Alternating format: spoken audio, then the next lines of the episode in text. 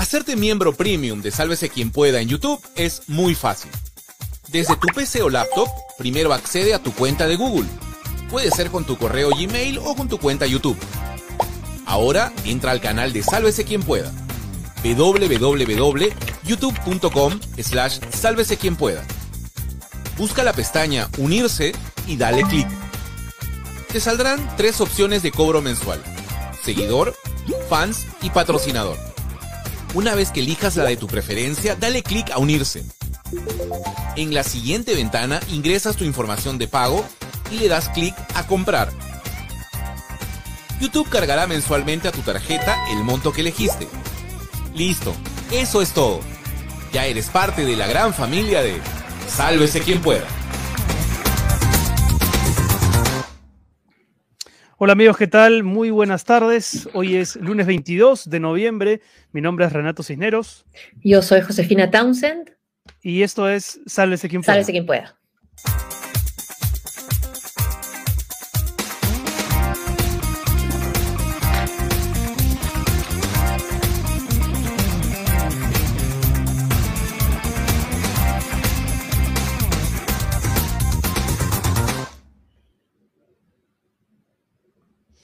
¿Qué tal? Arrancando una nueva semana, Josefina, ¿cómo estás? Hola, Renato, ¿qué tal? Bueno, cada semana tiene su crisis, cada día tiene su afán, decía mi abuela, pero acá tenemos cada, en realidad a veces menos que una semana tiene su crisis, ¿no? Sí. Sí, y, en, este, en esta oportunidad una crisis promovida tal vez por el actor menos esperado, ¿no? Por la premier Mirta Vázquez, quien había sido convocada un poco para calmar las tensiones, los ánimos, y más bien creo que ha cometido eh, un grave error, que ya veremos cuáles son las consecuencias políticas de ese error y lo iremos, por supuesto, ahora comentando con nuestro invitado. Claro que sí. Y bueno, y vamos a ver lo último, que la reunión, la última que he tenido el Consejo de Ministros, precisamente sobre este tema. Pero antes, pero antes, antes los saludos.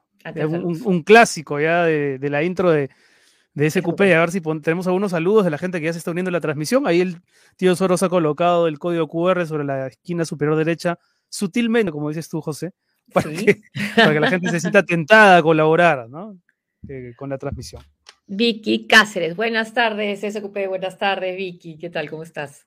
A ver si nos mandan foto viendo el programa, no porque dudemos de que lo ah. están viendo, sino para compartir al final ¿no? Algunas imágenes. Eh, Sara Banto dice buenas noches. Desde Irlanda, un grado de temperatura. Qué bárbaro.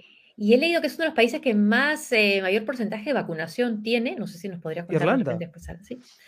William Vallejos, muy buen lunes, estimado Josefina y Renato, ese equipo, equipo de SQP. Saludos desde Berlín. También en Alemania están incrementándose los casos de COVID también, ¿no? Eh, había protestas hoy eh, en, estas, en estos últimos días en varios lugares de Europa, pero lo comentamos ahora. Patricia Garrido, que también siempre nos ve. Hola José, ¿qué tal los New Yorkers? Hola Reina, siempre mi inicio de semana con SQP. Te piden eh, carnet de vacunación para entrar a, cafés, restaurantes, cafeterías, ¿no? Y tu identificación, sí, es de todas maneras, Sí. ¿Tú estás en Washington o en Nueva York? Ahora estoy en Washington, pero pasé vía, ah, Washington, vía Nueva York y sí, y acá no, no te piden ese carnet, bueno, tampoco he salido todavía, pero me ha dicho mi hermana que no. Y las calles repletas en Nueva York, sí, las tiendas también. ¿Y, en, la vía pública la gente usa mascarilla o no? Sí, sí, sí, sí. En la vía pública cuando está muy congestionado sí cabe mascarilla, pero por el parque Central ahí, Park, no, ahí no, ahí sí. Desde Londres, Claudia Mi nos manda saludos. Congelada pero presente. Gracias. RX Neumo DX. Muy buenas tardes, Josefina Renato SQP. Saludos desde Surco, David. Gracias. Un abrazo al vecino. Fanny Málaga, buenas tardes. Josefina Renato, saludos a todos desde la rica Vicky. Desde la Victoria. Juan Martín HC, saludos Josefina desde Santa Catalina. ¿Qué tal? ¿Cómo estás, Juan Martín? Un abrazo, Juan Martín. También un abrazo para Helen Vega. Hola, saludos desde Los Olivos en mi oficina dormitorio. Jejeje. Claro, ya el trabajo remoto se ha impuesto. Gunter por La Rivier Lucar. Buenas tardes, Renato y Josefina. Buenas tardes, Gunter. ¿Qué tal? Inés Fischer. Inés Fischer. Hola, José, José y Renato desde Barranco. Siempre fan de ustedes. Muchas gracias, Inés. Gracias, gracias. Un abrazo. Pronto estaremos por ahí, en Barranco. Desde algún, sí, sí, sí, sí, desde algún lugar en Lince, sé Pamela Pasco Paz. Eh, eh SH Camo, hola chicos, saludos desde Massachusetts, Estados Unidos. Aquí ya de noche. Aquí anocheciendo. Sí, anocheciendo. Ah, igual que en Lima, han puesto la hora igual, a las 5 y 9, sí. Saludos desde Iowa, Carlos. Carlos del Águila. Un abrazo, Carlos. a este señor, Renato. Ah, él, es Charlie del Águila, ¿no? Ex camarógrafo, cámara de RPP. Y ya se puede decir, ¿no? Después de tantos años, en el 2012, José, yo conducí un programa en RPP, el productor era Pedro Acuña, en esa época con 30 kilos más. Eh, y uno de los camarógrafos era Charlie, que además hacía las veces de la rana. Había una ranita que salía, que salía ah. por, la, por, el, por el escritorio con la que yo interactuaba. Bueno, él era el quien, quien animaba al títer ese. Un abrazo, Charlie. Abrazo, Johnny Rodríguez desde Lyon, Francia. Qué bonito, un abrazo. También para Lucho, que nos dice saludos SQP desde algún lugar de Lima. Cuánto misterio. Tómense fotos, mándenlas. ¿A qué teléfono la pueden mandar, eh, tío Soros? ¿O a qué correo? Para ver si al final podemos compartir algunas imágenes. En alguna red, que la pongan en Facebook o que la pongan en Twitter y de ahí la En Twitter o Facebook, buena idea. Sí, que la pongan en nuestras redes, en Twitter mejor, ¿no? Eh, Barahona, Calderón, César, o Facebook también. ¿Qué tal? ¿Cómo está César? Empezar la semana bien informados, gracias. Rosario Martínez. Oakland, Catherine Mendoza. Bueno, vamos cerrando la, el bloque de saludos, ¿no? Y vamos a agradecerles más bien a nuestros auspiciadores, Bukowski Bukowski desde Surquillork. A ver, vamos a agradecerle mm, a Autec, ¿no? que está con ah, nosotros ya desde hace un tiempito.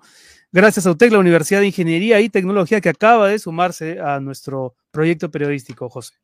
Sí, UTEC es la primera universidad licenciada por SUNEDU y cuenta con 12 carreras enfocadas en tecnología, ingeniería y emprendimiento. Estas son algunas de esas carreras, ¿ah? ciencia de datos, administración y negocios digitales, ingeniería industrial, ingeniería de la energía, ingeniería mecánica, mecatrónica, bioingeniería, ingeniería civil, química, electrónica, ambiental y ciencia de la computación.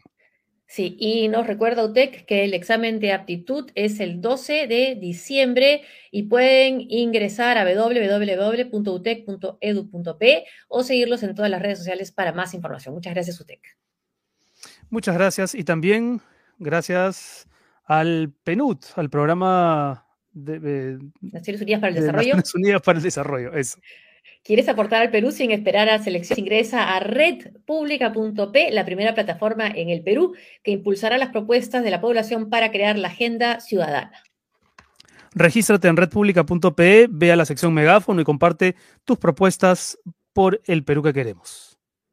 Y ya tenemos, tenemos creo que una foto de Kenny La Torre que nos ha enviado. Sí, a ver si para el final del programa creo que podemos ponerla. Así, así vamos esperando también que otros seguidores compartan Ahí está. Buena, Kenny. en Indianápolis, sí, pues. Mira. Más, eh, sí, exacto. un abrazo, Kenny. sí, un abrazo para ti, gracias.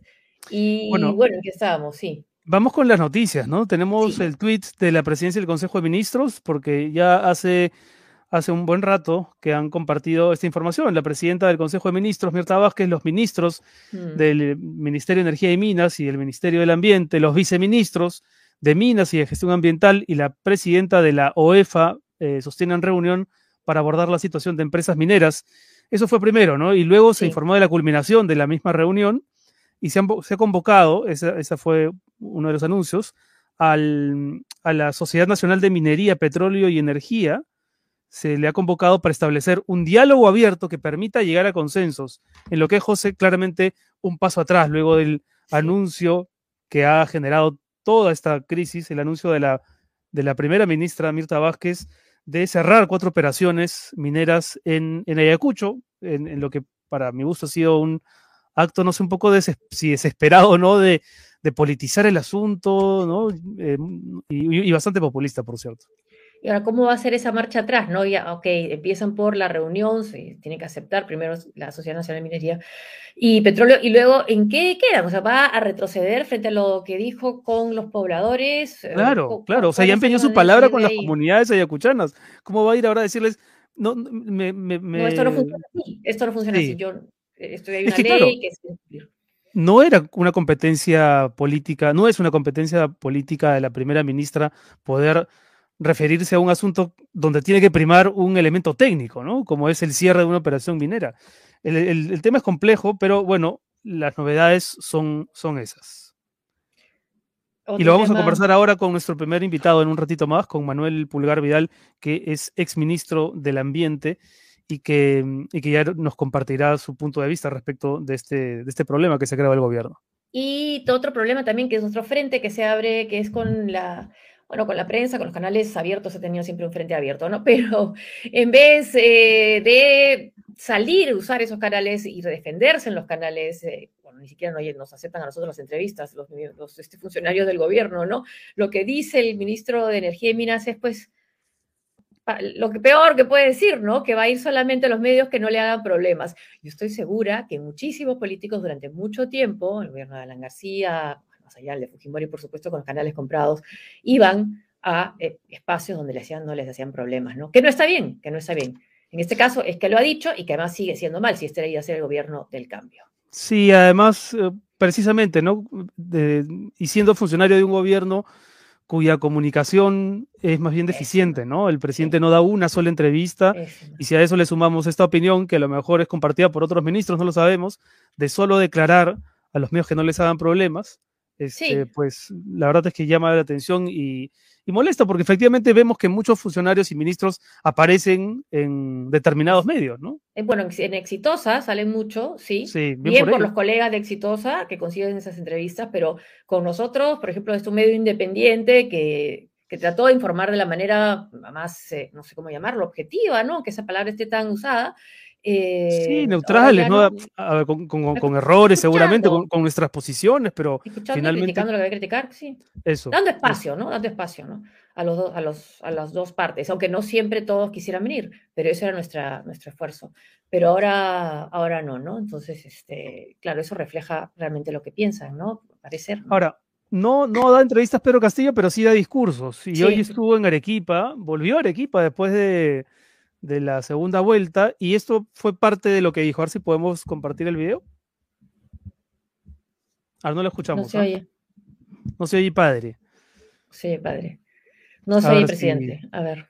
Sí, porque se refiere al tema minero. De hecho, en la calle ejecutiva, el propio Castillo dijo que se iban a alentar las inversiones y pocos días después sale doña Mirta Vázquez a decir que se cancelan estas cuatro operaciones mineras. Como cuando estuvo, claro, Estados Unidos, a ver. Asumiéndola y, querer, y saben que ya vamos a dar el gas a todos los peruanos, nos ponen zancadillas.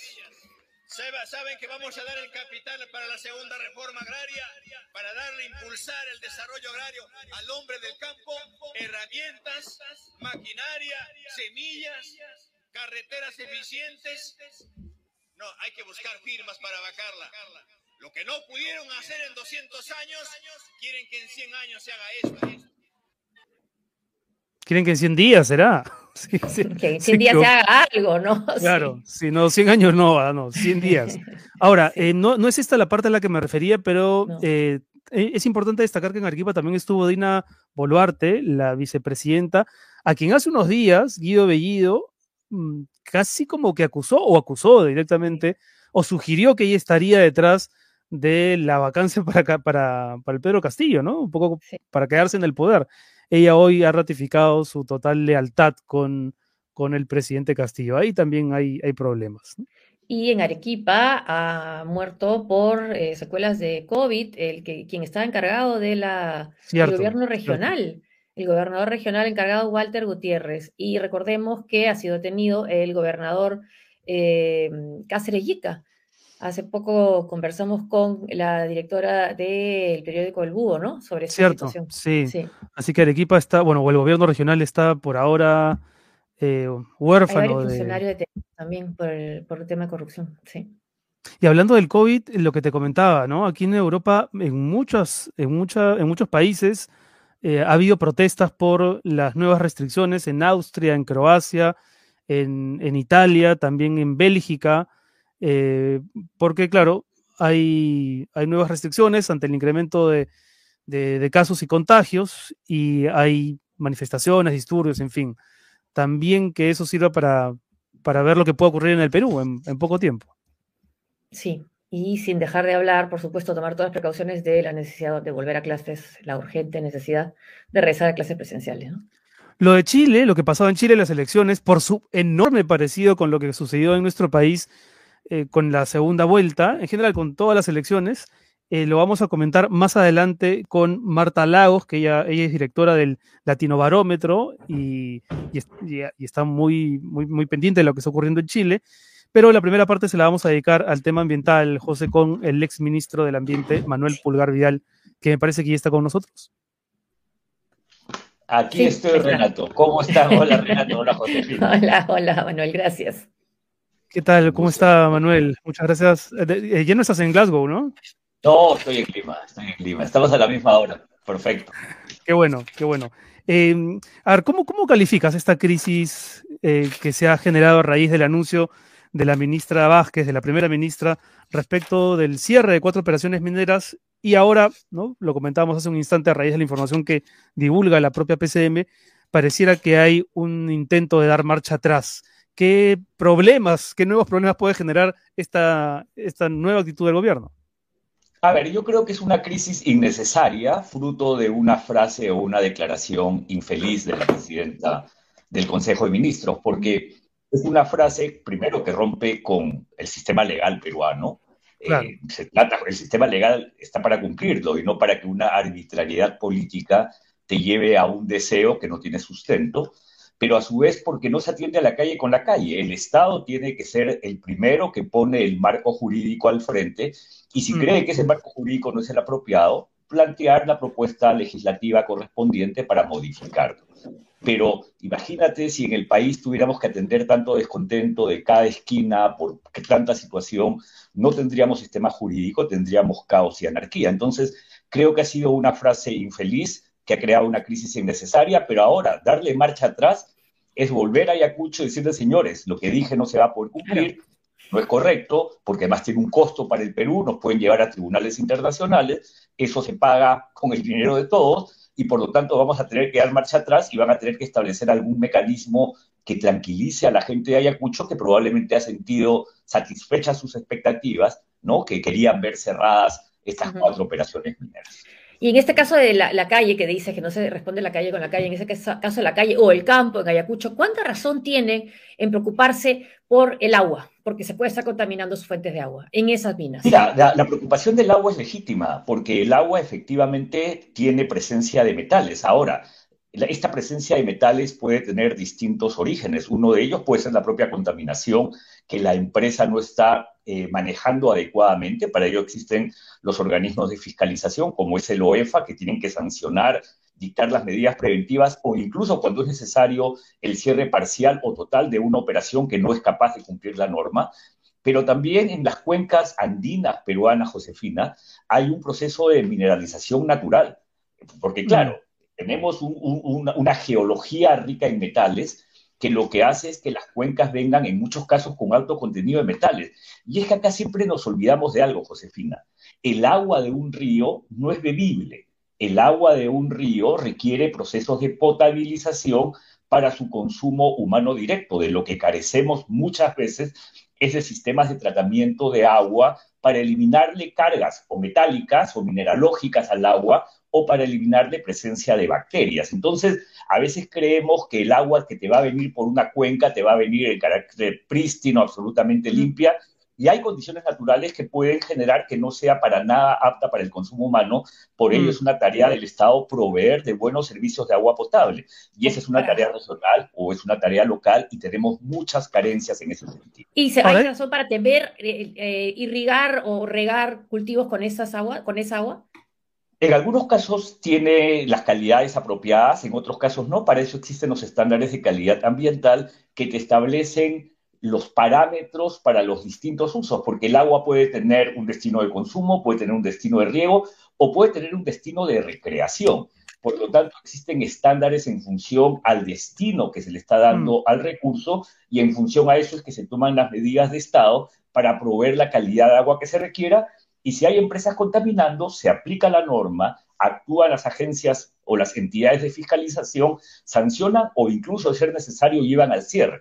Pero no se puede dejar a una arbitrariedad política el dejar sin concesión a un titular que la tiene legítimamente porque cumplió la norma. Mira, la última vez que se dejó sin, sin titularidad a un concesionario fue en Puno. El presidente Alan García decidió cerrar Bird Creek ¿Y qué pasó? El CIAE nos impuso una multa, no me acuerdo cuántos millones, que obviamente hemos pagado todos los peruanos, porque la arbitrariedad política no mm. puede entrar en el sistema jurídico de un país que quiere promover reglas claras para todos, para eh, los y también para los inversionistas. Una, seguidora comentaba ¿no? que ya estas cuatro eh, operaciones mineras habían sido sancionadas. Y, es, y, a ese punto iba la pregunta que quería hacerte. ¿Qué tan comprometidas están las cuatro con el tema, mm, con el tema del agua? Porque sí, ha habido sanciones para, para ellas en otros momentos, pero algunas no son tan, algunas de esas faltas, digamos, cometidas son lo suficientemente severas como para pedir un cierre o son subsanables? Estamos hablando de las operaciones de Apumayo, ¿no? Inmaculada, Breapampa y, y, Payancata. Es que las, la aplicación de sanciones, Renato, es una aplicación gradual. Primero tú puedes dictar como OEFA una medida preventiva con la multa respectiva. Si esta no se cumple, puedes llevar a un cierre parcial de operaciones y si no se cumple, a un cierre total de las mismas. Y efectivamente el comportamiento de las empresas mineras varía. Y mira tú qué interesante, varía en relación, es inversamente proporcional al capital de las empresas. ¿Por qué? Porque el costo efectivamente del manejo ambiental de una empresa es alto. Por lo tanto, el país tiene que preferir empresas formales de buen capital que son capaces de cumplir con las regulaciones ambientales que son numerosas y que tienen que verificarse. preferimos empresas capitalizadas a mineros artesanales o mineros informales o mineros ilegales que no cumplen ninguna norma y sobre el cual más bien tenemos el riesgo en el Congreso de proyectos de ley que quieren ampliar nuevamente los plazos o que quieren nuevamente las maquinarias en cuerpo de agua. Entonces, el Estado, ¿qué está prefiriendo? ¿La formalidad, donde probablemente siempre haya que ajustar las normas, o la informalidad o la ilegalidad que tanto daño nos hacen? Hay que tener en cuenta, por otro lado, Renato, y eso poca gente lo sabe, OEFA es ejemplo de fiscalización. Y no solo ejemplos, OEFA es la entidad del Estado que puede imponerte la multa más alta de una agencia de fiscalización en el Perú. 30 mil UITs de sanción máximo es lo que OEFA puede aplicar. ¿Sabes cuánto puede aplicar OSINERSMIN por temas de seguridad o SUNAFIL por temas laborales? 600 UITs. Y nadie se preocupa de ello eso, eso sí es irrisorio. Eso se paga con el sencillo de una minera. 30 mil UITs sí es una multa disuasiva. Pero a su vez, OEFA es una entidad que se maneja fruto de lo que se impuso en 2013 o 2014, el aporte por regulación que las propias empresas mineras tienen que pagar para que la fiscalizadora tenga recursos suficientes y no dependa de las escaseces o de la escasez, perdón, del Tesoro Público para poder subsistir. Entonces, es una entidad que está bien estructurada, que tiene sus reglamentos, que están cumpliéndose. Y claro, alguna omisión puede existir, pero OEFA es una entidad que tiene la capacidad para hacer cumplir la norma y además para hacerlo con mecanismos de participación ciudadana. Porque una de las cosas que está contenido en la regla de OEFA es que se puede contar con la participación ciudadana y el monitoreo participativo para que la gente esté tranquila. Cuando yo fui ministro, hicimos un monitoreo participativo en Espinar.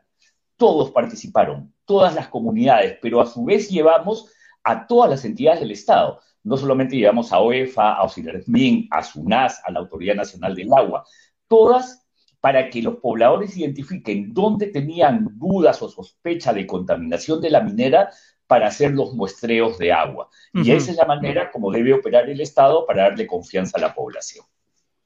¿Qué podría, qué, podría entonces negociar una vez que ya prometió el cierre, o negociar el cierre, la primera ministra con eh, los pobladores eh, de, las, de esa zona de las minas?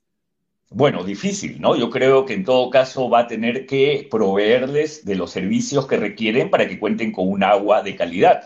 Eventualmente las empresas pueden mostrar una disposición de aportar o de contribuir con esa provisión de servicios, porque al final del día lo que la gente quiere son servicios de calidad. Pero vamos también a este tema del cierre. Yo creo que se ha producido un error terrible con el concepto de cierre, porque claro, un plan de cierre te hace suponer que una empresa minera ya está por irse. No, el plan de cierre que se creó, si no me equivoco, 93, por ahí, por los 90, creo, por primera vez se dictó una ley de cierre, se dictó para que una empresa minera desde el día uno de su operación empiece no solamente a operar, sino a planificar y ejecutar sus actos de cierre. Porque tú puedes tener un polvorín que finalmente ya lo necesitas, hay que cerrarlo adecuadamente mientras sigues operando, o tienes un yacimiento que se agota y vas al otro yacimiento, este hay que cerrarlo. Y se hizo con la manera, Josefina, de evitar lo que se llaman los pasivos ambientales, que tantos daños nos han causado, porque hay que tener en cuenta que el Perú tiene minería, o sea, Pasco, Castro Virreina, 350 años de operación y han dejado muchos pasivos ambientales sin ningún responsable. El plan de cierre, por lo tanto, es un plan dinámico y un operador mientras eh, explota, a su vez explora y determina reservas probadas y probables. Y cada año presenta una declaración anual consolidada y le dice al Estado, yo había calculado 20 años, con mis nuevas exploraciones puedo 25 mm. años. Y por lo tanto, como la concesión minera es un derecho de carácter indefinido, sigue operando, sigue pagando sus derechos de vigencia, eh, las regalías que corresponden y a su vez se somete a la fiscalización del Estado. Claro, y además estas cuatro operaciones mineras no estaban en el mismo, digamos, las han metido en el mismo saco cuando cada una tiene, tiene diferencias, ¿no? O sea, creo que también el mensaje hacia afuera a los, a los inversores es, es bastante negativo, ¿no? Es muy negativo porque no puede venir un funcionario del Estado arbitrariamente en una tribuna y decir, señores, ya no les permito más exploración, más explotación, ustedes tienen que cerrar. Las concesiones mineras tienen causales de extinción. Hay que tener en cuenta, Renato, que el Perú cuenta con una tradición minera que empezó en 1950, una ley que se dictó en la época de Odría. Tuvo un bache con la estatización de empresas mineras, que definitivamente fue el año 71 aproximadamente, y tuvo más bien un nuevo boom desde el año 91, que se dictaron leyes de fomento a la inversión. Y entonces la ley minera desde el año 50 tiene causales de extinción y no es el discurso político de una ministra, obviamente una causal de extinción válida. Si tú haces eso, cualquier empresa como hoy día, el grupo Hochschild ha perdido en la bolsa de Londres 50% de su valor de cotización solamente por un anuncio político arbitrario. Pueden terminar yendo al CIADI, demandar al Estado peruano. ¿Y quién va a pagar esos millones? ¿Lo va a pagar la ministra o lo van a pagar los contribuyentes? Los contribuyentes, obviamente. Ahora, eh, Emanuel, hay una pregunta de Adriana, me parece que podemos volver a poner. Eh, Adriana que pregunta en el caso, el caso de Cerro de Pasco es un ejemplo de que priorizar las minas no necesarias. Acá está. Adriana Sarmiento pregunta, ¿Cerro de Pasco es prueba de que priorizar a las mineras no beneficia a largo plazo a los pobladores? Bueno, lo que pasa es que el gran problema de la minería, histórico problema en la minería, es la distribución de beneficios porque definitivamente cuando tú tienes una actividad económica de la magnitud de una minera que le genera ingresos al Estado, la pregunta es si estos recursos pueden volver a la localidad que está proveyendo el recurso y generarles desarrollo.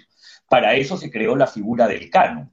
Y el canon, Josefina, es una retribución que hace el Estado de los ingresos que percibe por la actividad respectiva, que puede ser minero, gasífero, de hidrocarburos o de otras actividades, incluso portuario, para el Callao. Entonces, ¿el Estado qué percibe? Percibe impuesto a la renta, percibe derecho de vigencia y percibe muchos otros ingresos. De ese total, de esa bolsa que percibe el Estado, que además la minería contribuye con el 50% de los ingresos por tributos del Perú, ese 50, eh, de ese 100% que reciben las mineras, 50% el Estado se lo tiene que volver entre a las regiones a los municipios provinciales y a los municipios locales. Pero ¿qué ocurre? Tenemos un nivel de gasto de 25% de esos recursos y encima, en muchos casos, actos terribles de corrupción, como ha ocurrido en Ancash, donde todos esos dineros que puede haber generado Antamina para la región Ancash se disuelven, se liquidan simplemente por corrupción o por hmm. incompetencia en el gasto.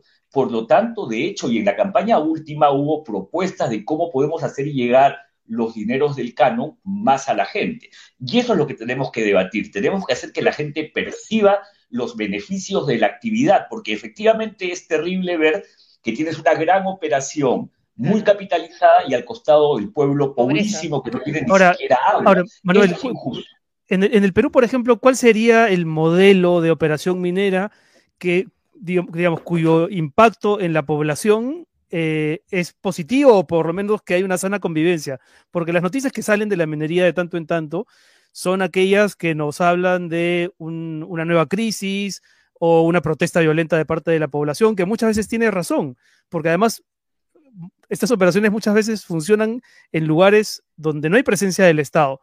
Eh, entonces mi pregunta es esa, ¿cuál es el modelo que podría seguirse? ¿Quién lo está haciendo bien para ver Mira, vernos un poco más en ese sí, Es difícil contestar siempre de modelo, pero históricamente tuvo una muy buena relación con la población antamina. Cuando Antamina inició, tuvo problemas en el puerto de Guarmey, conflicto que felizmente se solucionó y la relación Antamina-Puerto de Guarmey es, es saludable, pero incluso en la parte alta con la comunidad de San Marcos y hubo un alcalde muy proactivo en plan de desarrollo para San Marcos. Pero mira tú que en estos últimos meses también se han levantado algunas poblaciones contra Antamina, porque también mucho tiene que ver, Renato, cuál es tu área de influencia del proyecto. Mm. Esa ha sido siempre la pregunta del millón porque es el área de influencia del proyecto la que te va a generar los beneficios más directos de la actividad.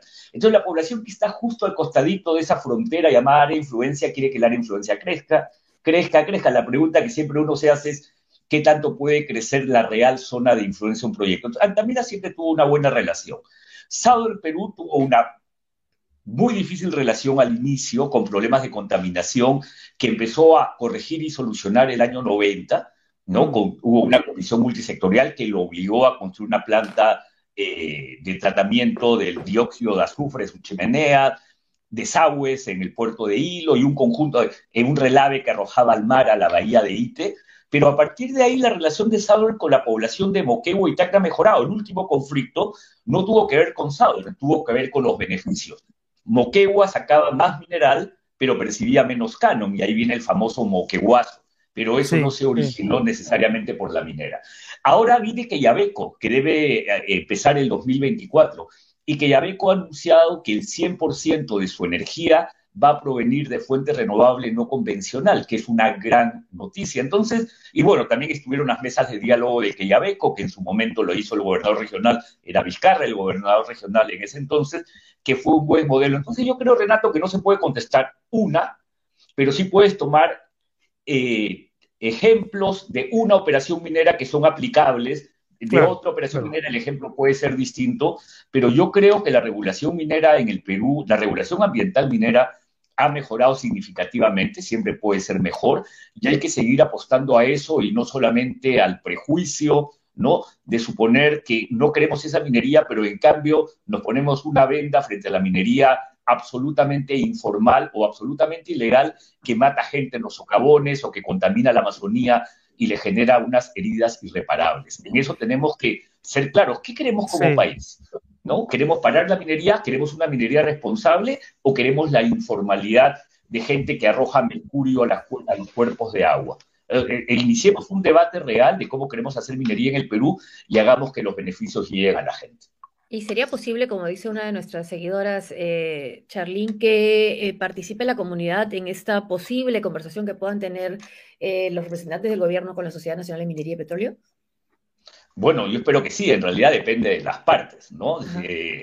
¿Tú lo sugerirías si estuviese sentado, si estuviese sentado en el Consejo de Ministros como alguna vez estuviste, propondrías eso, que también las comunidades... Yo creo, yo creo que sería lo más saludable, porque cualquier cosa que se logre como acuerdo, y que pueda eventualmente no satisfacer a una sociedad que no estuvo presente puede terminar siendo más dañina que en cambio traerlas desde el inicio, iniciar un diálogo tripartito y ver cómo se puede efectivamente, como te dije hace un momento, proveer los servicios de calidad que la población está demandando. O sea, es así en casi todos los, los, países, la minería siempre genera tantos conflictos y tanta crisis, porque escuchamos a los mineros decir, bueno, lo que producen, la cantidad de trabajo, la cantidad de divisas, pero sigue habiendo estas crisis eh, constantemente, ¿no? ¿Dónde está el problema? En lo que tú dijiste, en los gobiernos regionales, del canon, en las empresas, en el Estado. ¿Qué las hace impopulares? A ver, partamos de algo, Josefina. La minería es una actividad de impactos, eso no lo niega nadie. La minería tiene impactos y los impactos son visibles, se pueden alterar definitivamente el paisaje, de hecho te van a alterar el suelo porque estás haciendo un hueco, de hecho hay un conjunto de impactos que tienen que ver con los polvos en suspensión, puedes tener lo que se llama el agua ácida de mina, puedes tener problemas de estabilidad de los relaves, puedes tener que tu instalación metalúrgica está arrojando gases como dióxido de azufre que no se están tratando. Entonces, la obligación del Estado frente a estos impactos que todos saben que la minería va a causar es establecer la regulación para controlarlos, evitarlos, reducirlos o hmm. minimizarlos. Y por lo tanto, tiene que tener una fiscalización cercana para hacer que estos impactos no se den y que la gente no se vea afectada por estos impactos. Entonces, eso es lo primero. De hecho, una actividad minera siempre genera ¿no? el temor de que me puedo ver impactado en mis condiciones de habitabilidad de una zona determinada. Por eso vuelvo a repetir, prefiero una minera bien capitalizada que una pequeñita minera o una minera artesanal que no tiene las condiciones para cubrir esos costos. En la discusión que yo tuve hace unos años con Hernando Esoto, que decía, qué barbaridad, el costo de la minería, yo le decía, Hernando, la minería no tiene por qué ser barata.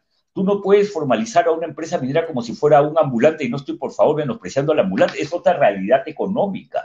La minería tiene un costo, el costo es alto, es el costo de la prevención, el costo además, de evitar además es una inversión con, con, mucho riesgo, ¿no? Porque tú no sabes, una minera no sabe si finalmente va a poder obtener la productividad que, que estimado, tampoco. Es absolutamente aleatoria, es una actividad absolutamente aleatoria. No recuerdo ya cuál es el porcentaje de éxito de exploración que lleva a la explotación.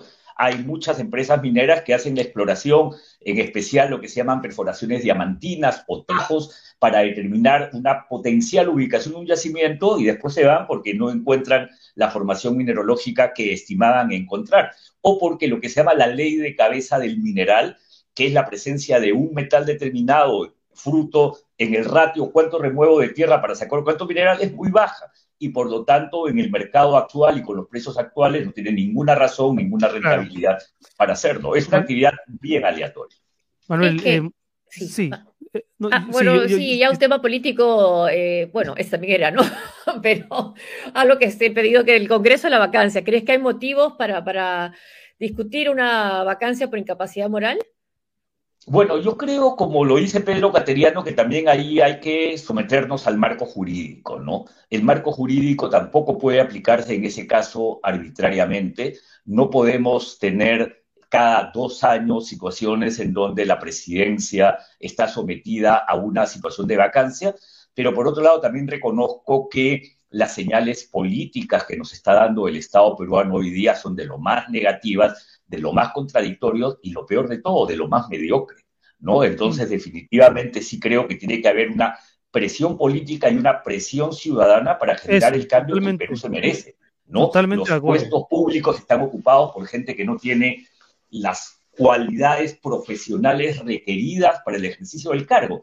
Obviamente, si tú vas a poner a un ministro en un puesto determinado, lo mínimo que quieres es que tenga algún conocimiento del cargo que va a ejercer y las responsabilidades que va a asumir, porque si no, el Estado lo destruye. Si el Estado se puede destruir de manera muy sencilla y nos ha costado fortalecerlo. Hemos visto 30 años de jóvenes animados por trabajar en el Estado, cosa que antes no ocurría.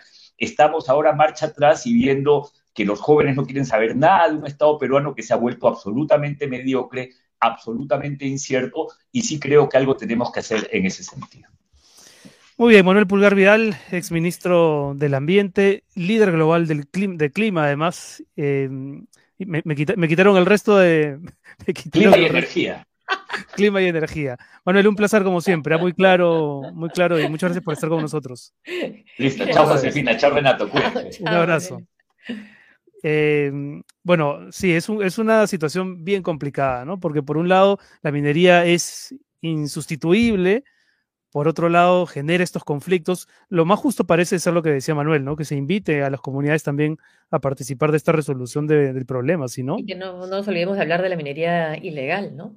Que Eso también. Tiene sus intereses a muchos políticos, ¿no? Lo, hemos, lo, vimos, ¿no? Una campaña, ¿cuándo fue? Con, con Keiko, que se reunió con los mineros ilegales, sí. ¿Se reunió? Sí, sí, pues en la, ¿no? Entonces también, ¿no? Sí. Eh, eso. Bueno, vamos a estar atentos de todas maneras a lo que, a lo que ocurre en los próximos días.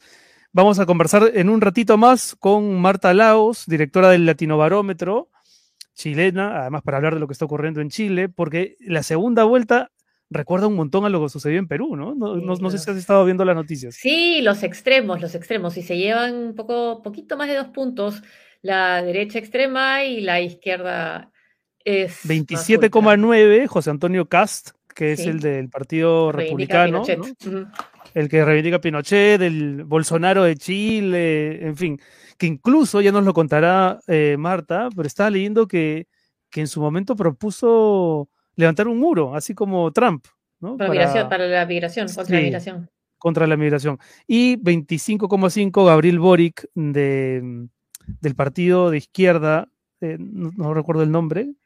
Eh, bueno, y además, algunos dicen que aunque sea muy, muy poca la, distancia entre ellos, eh, creo que solamente ha habido, se ha, dado ese caso en una elección con Lagos, pero que que no será desde hace mucho tiempo, no será que el que quede segundo gana, el que quede segundo en primera vuelta gana en segundo. Vamos a ver, este caso es una elección sui generis también, los, los partidos llamados tradicionales, los que fueron parte de la concertación, también han quedado muy, muy por debajo, sin posibilidades de, obviamente, de, disputar esta, esa segunda vuelta. Y también la sorpresa es Franco Parisi, ¿no? Es un candidato que ha hecho la campaña ni siquiera, ni siquiera en Chile.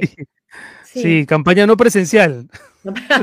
a los tiempos de pandemia. Bueno, antes, antes de ir con ese tema, José, me comenta el tío Soros que, hay muchos comentarios pidiendo que invitemos también a representantes de las comunidades que se han visto afectadas en Ayacucho. Y, y, por supuesto que lo queremos hacer. Hoy, digamos, ha empezado la semana y tampoco resulta muy sencillo, pero sí, queremos, nos interesaría que no solamente salgan aquí, sino que puedan participar, ¿no? Del, debate, del debate político. Em, porque efectivamente eh, ellos son los principales interesados en que esto funcione bien. Vamos a intentar contactarlos, tal vez algún periodista, ¿no? Ayacuchano que pueda también contarnos un poco mm, con el conocimiento de estar ahí, de vivir ahí, la, realidad de estas comunidades. Em, muy bien, ahora sí estamos con Marta Laos, que es directora del Latino Barómetro, para hablar de lo que está sucediendo en Chile y su increíble o tal vez no tan increíble parecido con lo que ha sucedido en nuestro país hace algunos meses. Marta, ¿cómo está? Muy buenas tardes. Hola Marta, ¿qué tal? Encantado. Igualmente. Bueno, una primera, una primera pregunta que yo quería hacerle, Marta, es finalmente, ¿cómo define usted las posiciones ideológicas de los dos candidatos que han pasado a la segunda vuelta, porque, por ejemplo, el Financial Times y, el, The Economist califican al señor, al candidato Gabriel Boric de ultra izquierdista. El país de España dice únicamente izquierdista, ¿no? Y, en las redes sociales hay como una discusión mm, respecto de si es ultra o si no es ultra.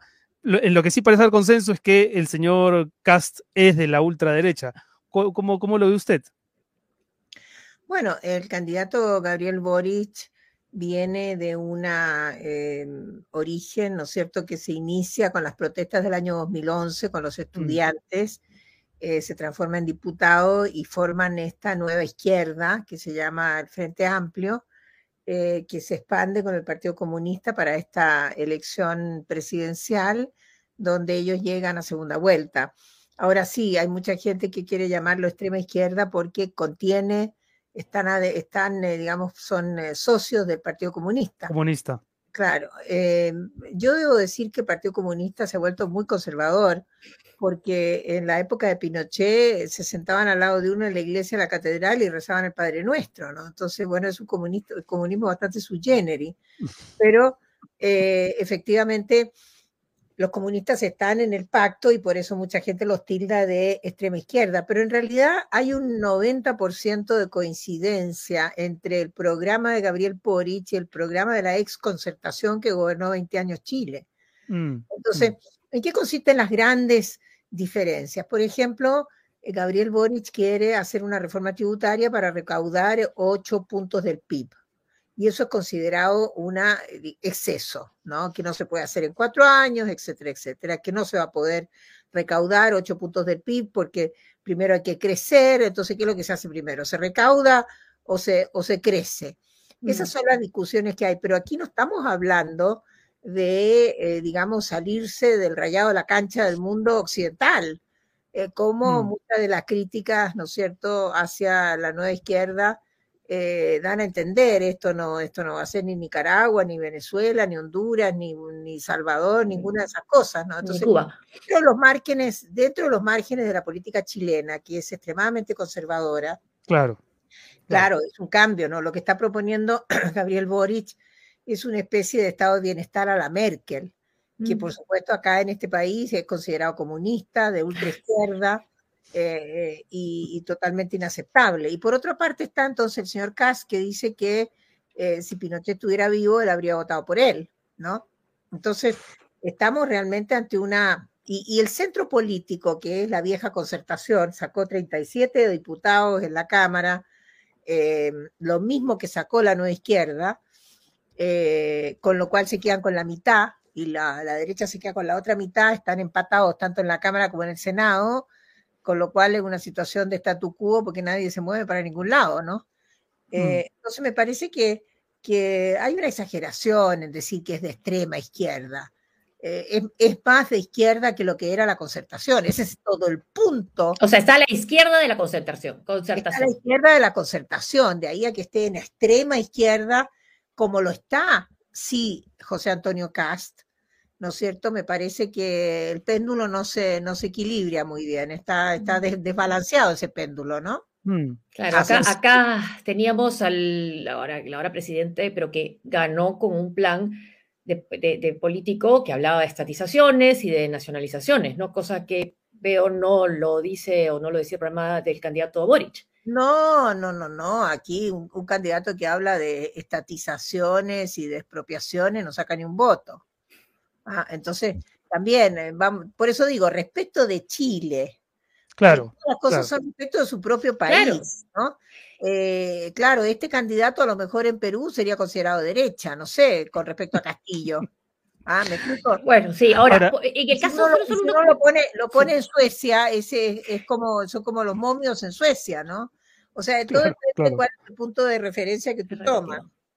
Pero decías, por ejemplo, que no va a haber, no va a ser eh, Chile con, si es que gana Boric, no va a ser eh, Nicaragua, ni va a ser Venezuela, bueno, no va a ser Cuba. Pero en, el, caso de esos eh, gobiernos, ¿los llegan a condenar desde, su partido, desde Boric o los que están, o el Partido Comunista, llegan a tener algún tipo de crítica hacia, por ejemplo, las elecciones en Nicaragua, si es que se pueden llamar elecciones? Bueno, no, la farsa del otro día en Nicaragua fue, digamos, eh, calificada por el candidato Boric como una dictadura, ¿no? Entonces, eh, hay un cambio en ese sentido y el Partido Comunista tuvo que morderse la lengua, ¿no? Hmm. Eh, en decir que no era una democracia. Ahora, es muy distinto el caso de Nicaragua al caso de Venezuela, donde hay una, digamos, yo diría una lealtad de, distinta naturaleza con Maduro, que sigue siendo un problema, porque la verdad es que nadie quiere, nadie, aquí en Chile todo el mundo piensa que Venezuela es una dictadura, excepto por tres personas del Partido Comunista, porque tampoco es todo el Partido Comunista, sino que son los viejos. y por ejemplo, sí, y, los y, si... Partido Comunista, que son los que vivieron eh, Berlín, etcétera, etcétera, nosotros son solidarios con Maduro, mientras que los jóvenes les importa un bledo decir que el señor Maduro ya hasta luego, ¿no? Entonces, digamos, si son capaces desde, desde la izquierda de condenar a estos gobiernos por dictatoriales, ¿no? Nicaragua, Venezuela, etcétera, ¿en qué modelo se, mira la candidatura de Boric? Si es que Cast se mira en el espejo de Trump y de Bolsonaro y lo dice abiertamente. Bueno, se mira, yo creo, en el modelo de caminar hacia una sociedad que tenga garantías sociales con un estado de bienestar como los europeos. Esa es un poco, eso es un poco el modelo que está detrás, ¿no? Que aquí es completamente revolucionario pensar que el Estado va a entregar subsidios permanentes a una parte importante de la población y que tiene que recaudar los impuestos para hacer ese, ese programa, es considerado comunista, ¿no? Entonces, eh, evidentemente Merkel no es una comunista. Entonces, todo, eh, en realidad la interpretación es una, es una, eh, yo diría una exageración. Me leí el, la editorial del, eh, del, del, Economist que llamaba a votar por eh, Sichel y Yasna. Eh, bueno, el Economist perdió ayer, ¿no? Porque no votaron por Sichel y Yasna, votaron. No, igual que acá tampoco, no, votamos, no, no, no, votamos por el centro, en el Perú. Claro, claro. Ahora, pero, pero en el Perú el centro prácticamente desapareció, es decir, una representación en el Congreso mínima. ¿Qué, qué lugar, o mejor dicho, qué qué destino cree que, vaya a tener el centro en Chile. Bueno, definir la segunda vuelta, ¿no? La vieja concentración sacó 37 diputados, no está para nada desaparecida. Claro, claro. A, diferencia del caso del Perú. Ahora, sí desaparecieron muchos partidos, ¿no? Pero los partidos que desaparecieron también eran nuevos, eran chicos, eran incipientes. Eh, los partidos que formaron la coalición que gobernó 20 años todavía están ahí y hoy día sacaron 37 diputados. Ahora, mm. la nueva izquierda sacó otros 37, es decir, la misma cantidad. Por lo tanto, tampoco se puede decir que esta elección eh, hizo, eh, acabó con los partidos como la acabó la última elección del Perú, donde 16 partidos políticos que habían gobernado las últimas cuatro presidencias desaparecieron completamente, ¿no? Eso no ha pasado acá, ¿no? Eso, eso, no pasó que tiene partidos ahí más sólidos, ¿no? Más eh, resistentes. No, sé, si más sólidos, más resilientes a que los maten. sí, quizás. Más que los maten, no sé si más sólidos, pero sí, se demora más, se demora más claramente. ¿no? y, y, este, este tweet que, que, publicó es cómo se, puede, cómo se puede votar 80% a favor de la nueva constitución y luego gana un candidato que alaba a Pinochet. ¿Hay respuesta ya para algo así? Sí, bueno, mire, a ver, em, el 25 de octubre del año 20 se votó un plebiscito donde 1,6 eh, millones de personas votaron en contra de la nueva constitución, el famoso rechazo. Eh, ayer, Cast, José Antonio Cast, candidato de la extrema derecha, sacó 1,9 millones de votos, que comprenden los 1,6 mm. millones del rechazo más 300 mil votos más. Entonces se entiende el voto de Cast eh, lo notable es que se haya conformado un candidato con esos votos, que, fue una conformación muy rápida en el último mes de campaña, porque el candidato independiente, eh, más de centro, que eh, el Palacio de la Moneda había instalado como candidato de ellos, se peleó a muerte con todos los diputados de gobierno y entonces los diputados de gobierno le dijeron hasta luego. Eh, pero eh, este, este candidato, José Antonio Cas, que estaba por afuera de la coalición de gobierno, que no había sido invitado a formar parte de, esta candidatura, eh, se encontró la derecha con que era la única opción que tenía para parar a este comunismo horroroso que significa el señor Boric, ¿no? Mm, mm. Entonces, este, este señor logra en muy corto tiempo, con una campaña muy inteligente, muy bien hecha, con todos los recursos del planeta, eh, recoger el, voto del, rechazo. Ahora, por primera vez desde que hay voto de segunda vuelta, los dos candidatos que llegan a segunda vuelta tienen una diferencia de votos tan pequeña, tienen 150 mil votos entre los dos. Normalmente la diferencia con el candidato que sigue eran 10, 12, 15 puntos. No, ahora no, son apenas dos puntos, tres puntos. Entonces, eh, lo que va a suceder es de que en la segunda vuelta se necesitan 3,5 millones de votos para salir elegido con los 7 millones que votan. Votan 7 millones, que más o menos es el 47% de la población electoral. Pero al señor Kass le falta 1,5 millones, con lo cual necesita la totalidad de los votos del segundo candidato de derecha, que sacó cerca de 800, 900 mil votos, y además de eso otro millón más, mientras que el candidato Boric si suma todos los votos de todos los candidatos de izquierda, le faltan solamente 300 mil votos. Entonces va a ser una elección muy interesante porque ninguno de los dos candidatos tiene votos de dónde va a sacar. Se acabaron los votos que de la gente que vota. O sea, la única parte donde puede sacar votos es de la gente que todavía no ha votado. Mm. Claro. Y, ustedes lo, y lo resuelven el 19 de diciembre, ¿no? La, la, segunda, la segunda vuelta peruana es tan larga y es tan desgastante. Acá, es, pasado mañana, o sea, el que hace las cosas mal tres días se fue, chao. Claro. ¿Y, los votos de París y a dónde pueden ir? A ningún lado. Yo hoy día estamos sentados toda la tarde conversando sobre el tema del voto de París y el voto de París y se va a su casa porque es un voto de eh, que, tira el mantel, ¿no es cierto? Que no quiere a los partidos políticos el voto de Parisi no va a ir de... Para, que, para que la gente se ubique, perdón, Marta, Franco Parisi es el que quedó tercero en la elección, ¿sacó cuánto? ¿12%? 12,8%. Sí. 12,8% y, y tiene la peculiaridad o la excentricidad más bien de haber hecho una campaña para ser presidente de Chile, pero sin pisar Chile, ¿no? Todo, todo muy remoto. No todo muy a distancia. No puede pisar tierra chilena porque si pisas tierra chilena no puede volver a salir, tiene una orden de arraigo y él está empleado por una, alguna empresa de algún tipo en Estados Unidos, entonces no podría volver a trabajar en Estados Unidos, donde tienes una familia nueva, esta es la tercera señora, tengo entendido, y eh, le debe una cantidad significativa de dinero, 200, 300 mil dólares, a sus hijos que no ha pagado en, eh, en pensión alimenticia. Entonces, eh, está en una situación bien compleja porque no han podido resolver el tema y en este momento ninguna corte le va a dar el pase porque linchan a la corte, ¿te das cuenta? Hmm, eh, hmm. Entonces, eh, no creo que venga Chile por ningún motivo, ¿no? La pregunta es cuánto habría sacado Franco Parisi si hubiera estado en Chile en vez de estar en Atlanta.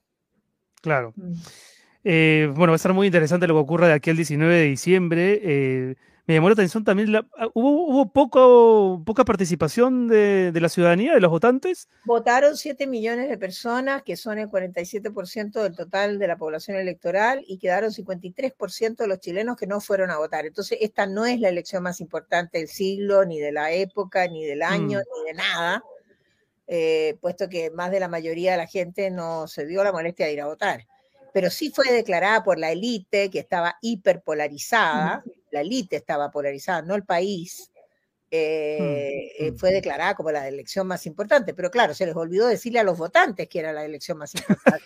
Lo dijeron ellos nomás. ¿Te das cuenta? Entonces, bueno, al, final de cuentas, la, importancia de una elección también se nota en la participación electoral. Totalmente, totalmente. Y, y, se está viendo algo en los medios ya de chilenos masivos, de televisión, lo que vimos acá, que era eh, casi ocultar al candidato que representaba, según ellos, el comunismo? No, mira, a, ver, eh, José Antonio Cas le conviene instalar una eh, elección blanco-negro que diga yo el caos, que fue lo que hizo Pinochet el 5 de octubre del 88. Vamos a ver si efectivamente eh, eso le, viene bien y cómo reacciona el, candidato. Bueno, este se, eh, puede reaccionar diciendo, bueno, el comunismo o el fascismo, lo que sería una pena, porque no es verdad ninguna de las dos cosas, ¿no? El candidato Cast es de extrema derecha, quiere cerrar, quiere cerrar, por ejemplo, el Ministerio de la Mujer. Te puedes imaginar la cantidad de chilenas que van a salir a la calle el día que cierren el Ministerio de la Mujer, o sea, 5 millones de mujeres, ¿no? O sea, evidente y cosas de ese tipo, ¿no? Que son realmente una bofetada a lo que se ha avanzado en la equidad de género. a, propósito, a propósito de eso, perdón, eh, nos está ganando el tiempo, ¿por qué, cómo explica, eh, a pesar de que se ha ganado terreno en materia de igualdad de género, que haya habido tan poca presencia femenina, digamos, en, el, en la competencia electoral? Bueno, Laura, eh, hubo una candidata socialista, ¿ya? que, que perdió la primaria y en, eh, eh, había una candidata demócrata cristiana previo a la, que, a la que llegó a la papeleta, así como también había una mujer en eh, la carrera la precarrera presidencial en la derecha. Mm, Ninguna de ellas lo logró, logró pasar, digamos, la competencia con los varones, ¿no? Entonces no es que no hayan habido mujeres compitiendo, simplemente perdieron las opciones. Perdieron las primarias. Claro, pero no, en, en, en algunos casos no alcanzó, a, Evelyn Matei en la derecha la sacaron por secretaría, eso fue muy feo. Y mm. después mucha gente estaba muy arrepentida porque a ella le habría ido mejor que al actual candidato, ¿no? Mm. Eh, Marta, ojalá podamos contar con ustedes, si no el mismo 19 de diciembre del 20, tal vez para comentar el triunfo ya sea de Cast o de, o de Boric. de todas maneras, con mucho gusto. Muchas gracias, Marta. Muchas gracias. Marta Lagos, directora de Latino Barómetro, eh, dándonos su punto de vista respecto a lo sucedido ayer en Chile. Muy interesante, ¿ah? ¿no? Sí. Eh, muy interesante. Sí, sobre todo lo que dijo de Boric, ¿no? Que se le quiere equiparar la ultraizquierda con la ultraderecha y que su programa más bien parece un programa de la concertación y que está a la izquierda de la concertación, que era centro izquierda. Es verdad, pues sí, pues para los estándares de Chile suena, puede sonar muy revolucionario. En fin, nos vamos, pero antes tenemos eh, a nuestros aliados periodísticos de El Filtro. Está con nosotros el señor Jorge Bayón, que asegura que no hay Jorge malo. tengo, algunos, tengo, unos, ejemplos que desmienten esa teoría, pero, pero no sería por ti, mi querido Jorge. Pues, claro, claro. Aparte de acá en el se dan títulos de honores a, a cualquiera, sí, hay que tener cuidado con eso. ¿Qué tal, Josefina, Renato? Hola, ¿qué tal? Tardes. Un gusto verlo después de tanto tiempo.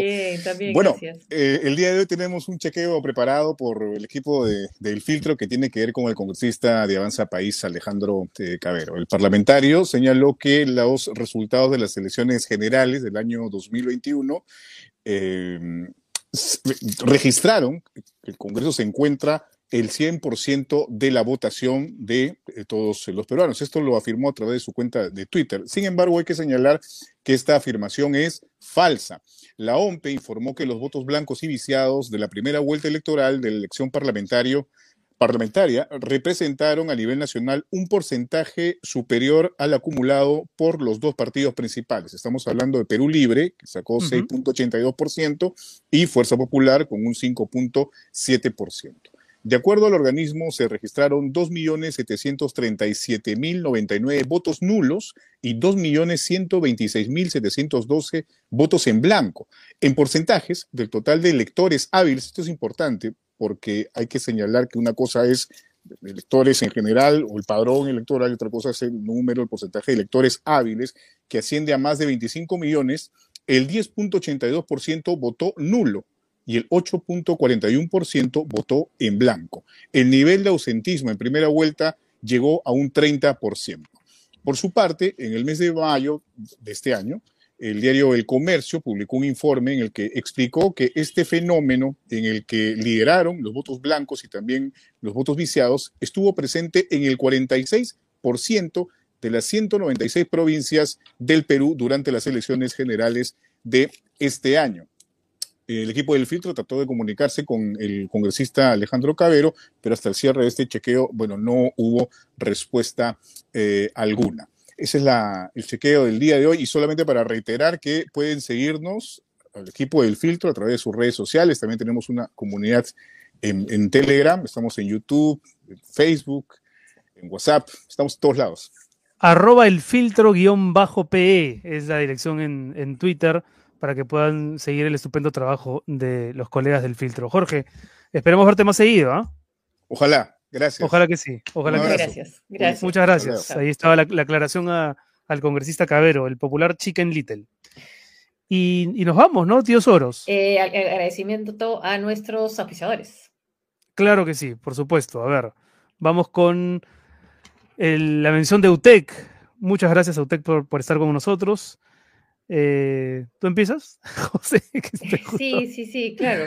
Buscando la, la para agradecer a UTEC, Tecnología e Ingeniería con eh, propósito. Gracias a UTEC, la universidad eh, que acaba de sumarse a este proyecto. Queremos contarles que UTEC es la primera universidad licenciada por SUNEDU y cuenta con 12 carreras enfocadas en tecnología, ingeniería y emprendimiento. Ustedes que no, eh, si tienen ustedes a personas que pues, tengan hijos que quieran postular a la universidad, díganle que hay estas propuestas de carreras del futuro. Así es, hay varias. ¿ah? Ciencia de datos, administración y negocios digitales, ingeniería industrial, ingeniería de la energía, ingeniería mecánica, mecatrónica, bioingeniería, ingeniería civil, química, electrónica, ambiental y ciencia de la computación. Y recordar que el examen de aptitud es el 12 de diciembre. Pueden ingresar a www.utec.edu.pe o seguirlos en todas sus redes sociales para más información. Muchas gracias, UTEC.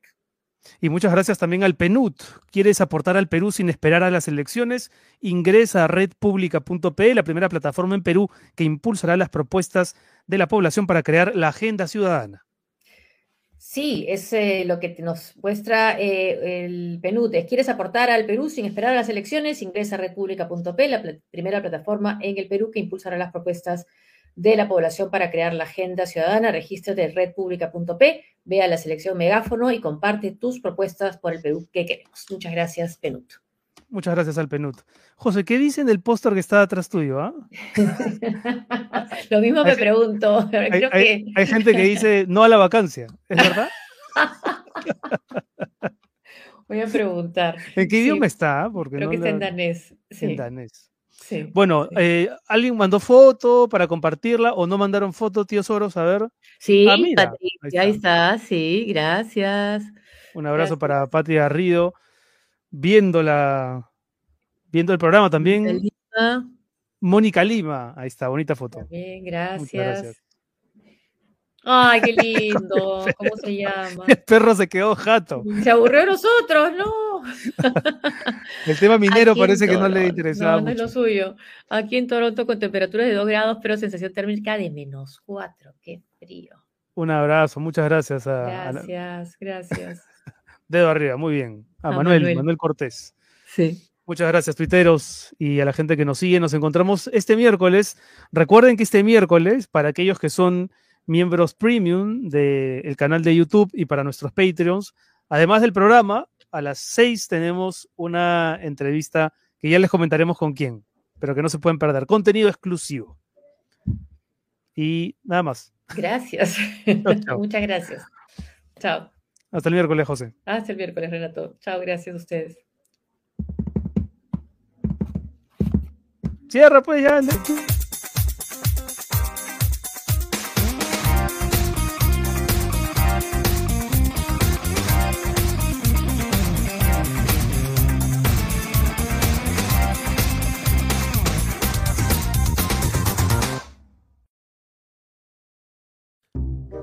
No tienes cuenta de Google, ni de YouTube, no tienes Yape, ni Plin.